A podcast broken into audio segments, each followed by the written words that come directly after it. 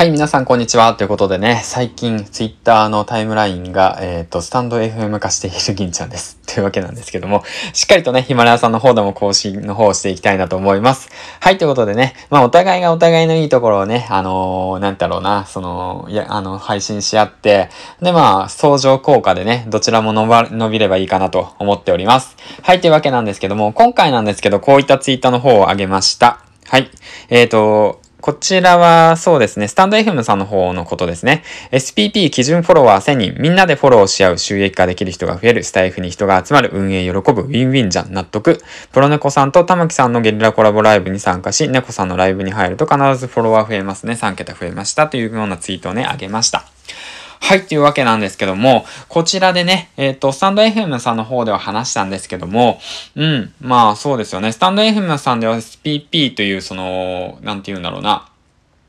そういったものがあって、マネタイズ収益化できる機能があるんですよね。うん。その基準っていうのが、フォロワーさんが1000人という形で。で、それを満たしたら、その応募できますよと。で、通るか通らないかは運営さん次第みたいなんですけども、うん。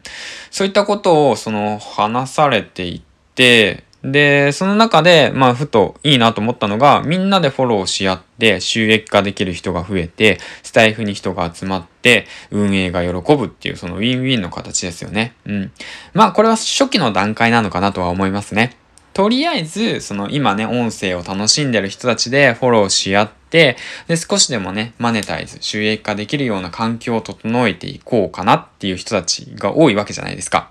今だって先行者ですからね。うん。でもなんだかんだスタンド FM さんは1年ぐらい、2年ぐらい前からやっているみたいなんですけど、配信されてるのかな？うん。だけどやっとちょっと認知が深まってきて、第一次的な波ですよね、これ多分。うん。ぼってきて。で、今その状況で入ってる人たちだから、思いが多分みんな一緒なんですよね。だからこれを多分利用して、今のうちにフォロワーさんを1000人目指すことを目標にするのが一番ベストなのかなって、まあ改めて思いましたね。スタンド FM さんの方では。で、その中で自分のあの個性を出していくっていう形がいいのかなと。うん。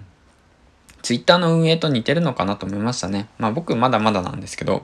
ね、1000に行ってから、ね、そこからまたね、徐々に伸ばしていく。まあ目的が明確じゃないとやっぱダメですよね。何にせよ。うん。だからまあ僕自身としてはヒマラヤさんはこのまま、なんて言うんだろうな。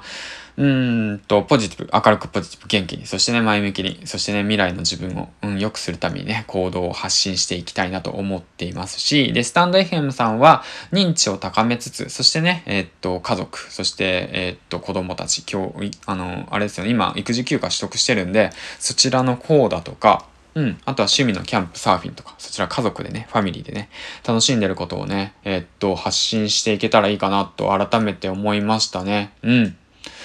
で、それに加えて、まあ今後ね、まだやりたいことがあるので、そちらはおいおいちょっと紹介していけたらいいかなと思っております。はい、ということでね、今回はまあ、うん、そんな感じでね、スタンド FM さんのことを話していったんですけども、そこでですよ、で、ヒマラヤさんで、まあどういった方がね、そのマネタイズ収益化できるのかっていうことをね、結構気になってる方が多いと思うんで、僕直接公式さんの方に質問しました。うん。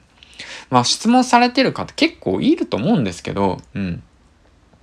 だからランキング上位の方でも、あの、マネタイズできてる人いますよね。あの、あの、そういった形で。まあ、それはどういった条件なのかっていうことをね、質問してみました。だからまた、回答があり次第、あの、皆さんとシェアできたらいいかなと思ってます。はい、ということでね、まあ、公式読み上げていくと、公式のホームページを読み上げていくと、マネタイズ収益化する人たちっていうのは、一定のファンを持つキャスターには、音声コンテンツを有料配信するチャンスもあります。まとまったエピソードを一つのパッケージとして販売するパッケージプランと、多くのコンテンツを契約期間中聞き放題で提供するサブスクリプションプランを選択できますということでね、こういったプランがあるんですよね。うん。だけど、まあ僕らみたいなね、一般人っていうのはね、まだ認知がない。認知がないんですよ。で、認知がないからこそ、スタンド FM さんみたいにね、手軽で簡単で収益化できてマネタイズできる方に流れていってしまうっていう形の流れになってますね、今。うんうんうん。だから、なんて言うんだろうな。やっぱヒマラヤっていうのは結構ブランドを意識してるのかなと思っていて、うん。だから、何なんだろうもともと著名人の方のラジオ放送だとか、そのオーディオブックだとかの本を販売するだとか、そういった形の活用方法